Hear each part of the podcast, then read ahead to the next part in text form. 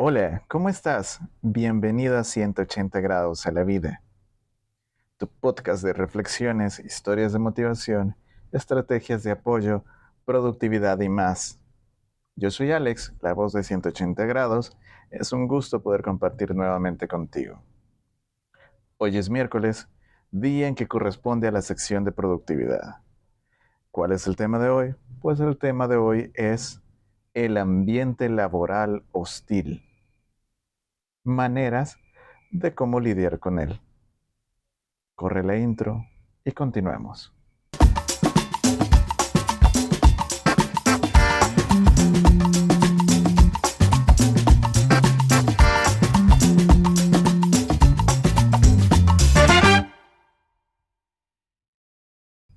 Bien, vamos al tema. Déjame contarte que como tú también trabajo en un lugar específico y en mi caso es una clínica, un establecimiento de salud, en el cual, por razones del destino, y que nadie sabe, también se maneja un ambiente hostil.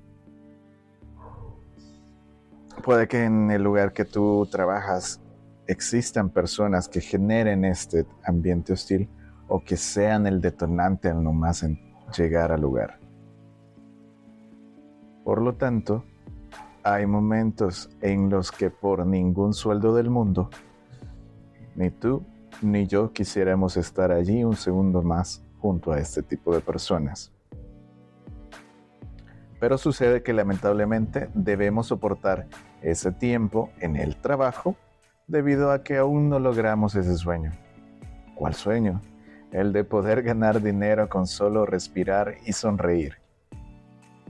Por tal motivo, compartiré contigo cinco maneras que podemos aplicar para poder sobrevivir en ese ambiente hostil o sutilmente dicho, tóxico, y que nos permitirán mejorar la productividad. Número 1. Mantener una actitud positiva y profesional sobre todo. Esto puede ayudar a proteger tu salud emocional y afrontar el ambiente tóxico con una perspectiva más saludable. Recuerda, hay un dicho que dice, el que se enoja pierde y ningún beneficio se obtiene de hablar con una persona necia. Número 2 asegúrate de tener un buen equilibrio entre el trabajo y la vida personal. Es importante asegurarse de tener tiempo para poder hacer cosas que te gusten y que te ayuden a recargar energía. Por ejemplo, pasar tiempo solo con tu familia y amigos, totalmente retirado de cualquier distracción. Dedica un tiempo específico para ti a cantar, escribir, jugar videojuegos o simplemente descansando, por ejemplo.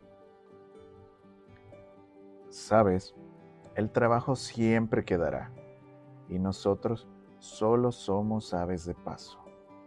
Así que vale resaltar, el tiempo personal es muy importante y aprovecharlo es la mejor manera de recuperar nuestras fuerzas. Número 3. Establecer límites saludables. El establecer límites claros con respecto a cómo se tratarán con los demás y qué comportamientos tú aceptarás y rechazarás puede ayudarte a proteger tu bienestar emocional. Mi padre decía, cuentas claras, amistades largas. Recuerda que todos merecemos respeto y como en todo proyecto trabajo hay un jefe, personas que son líderes, y que cada uno de los integrantes del equipo de trabajo también tiene un carácter diferente, y que debemos de, afrontar un carácter contra otro. Y esto en el ambiente laboral es de mayor cuidado. Si hay abusos, si hay hostigamiento, si hay faltas de respeto a la ley, es necesario revalorar tu lugar ahí. Número 4.